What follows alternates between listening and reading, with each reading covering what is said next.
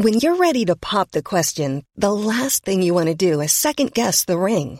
At Bluenile.com, you can design a one-of-a-kind ring with the ease and convenience of shopping online. Choose your diamond and setting. When you find the one, you'll get it delivered right to your door. Go to Bluenile.com and use promo code LISTEN to get $50 off your purchase of $500 or more. That's code LISTEN at Bluenile.com for $50 off your purchase.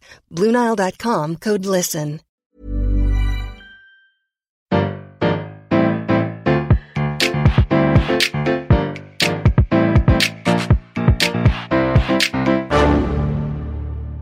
Bonjour, vous avez choisi la réponse D, mais d'abord, écoutez la question. Aujourd'hui sur la thématique cinéma et séries, la question est quel est le point commun entre les actrices Ava Gardner, Keira Knightley et Anne Giroir Est-ce que c'est le jour de leur anniversaire le 24 décembre? Leurs trois papas sont des acteurs? Elles ont toutes les trois interprété la reine Guenièvre? Elles ont fait leurs études au Conservatoire de Paris. Alors, Ava Gardner, elle est bien née le soir du réveillon de Noël, mais c'est pas le cas des deux autres. Seule Anne Giroir a fait ses études à Paris et seul le papa de Keira est acteur.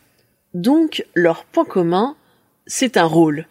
Celui de la reine de l'ogre, le symbole inoubliable de la femme bretonne, Guenièvre.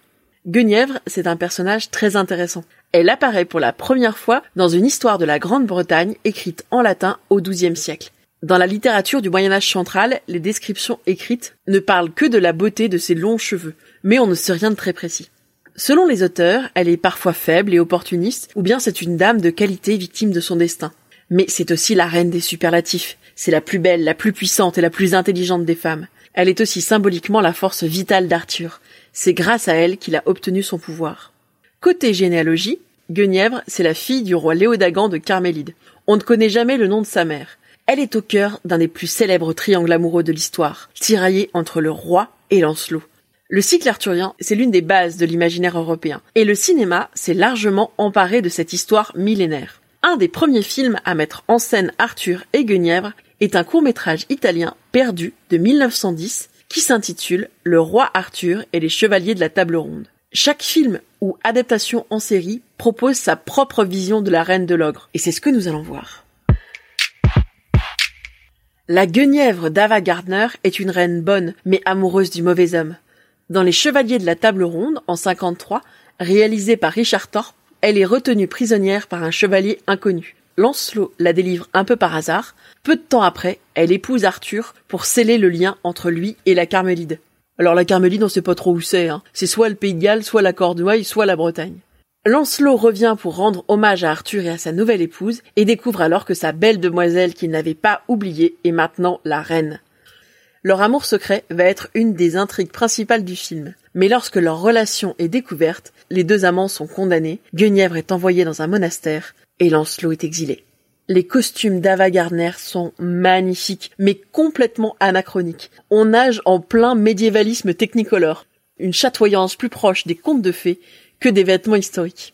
C'est pas du tout la même limonade avec Keira Knightley qui joue une reine Guenièvre ultra badass dans Le Roi Arthur en 2004 le film ne se déroule pas au XIIe siècle, mais à la fin de l'Antiquité. Guenièvre n'est plus la fille de Léodagan, mais de Merlin. Dans le film, elle combat à l'arc, rappelant la reine combattante celte Boadicée ou la reine mythique, guerrière et ambitieuse Maëve. Elle arpente le champ de bataille glorieusement dans un corset de cuir minimaliste avec des peintures de guerre bleues du plus bel effet. Le roi Arthur, c'est un peu l'origine story de Guenièvre et d'Arthur, puisque le film s'achève sur l'unification du royaume et des peuples bretons, et par, bien sûr, le mariage d'Arthur et de Guenièvre. Elle y arbore une robe et un voile blanc, eux aussi tout à fait anachronique, puisqu'on doit cette coutume à une autre reine d'Angleterre, qui vivait elle au XVIe siècle, Marie Stuart. Nouveau changement d'ambiance avec la reine Guenièvre de Camelot. Anne Giroir joue une Guenièvre naïve, romantique, presque enfantine, mais c'est l'un des personnages qui évolue le plus, passant de gourdasse à chef d'État, comme dirait Dame Célie, sa mère. Après son escapade avec Lancelot, elle revient vers son mari, le pousse à chercher sa descendance et le sauve même du suicide. Elle garde cependant une nature profondément bonne, quasi nourricière, alors qu'elle n'est pas mère. Il y a eu des dizaines de guenièvres au cinéma et dans les séries, de la plus digne à la plus rigolote, de la plus guerrière à la plus maternelle, Chacune d'entre elles incarne une facette de ce modèle de féminité. Est-ce qu'on serait pas tous et toutes un peu guenièvres? Bravo, c'était la bonne réponse. Pour aller plus loin sur ce sujet, retrouvez les sources en description. La réponse D est un podcast du label Podcut. Vous pouvez nous soutenir via Patreon ou échanger directement avec les membres du label sur Discord. Toutes les informations sont à retrouver dans les détails de l'épisode. À demain pour une nouvelle question sur la thématique gastronomie.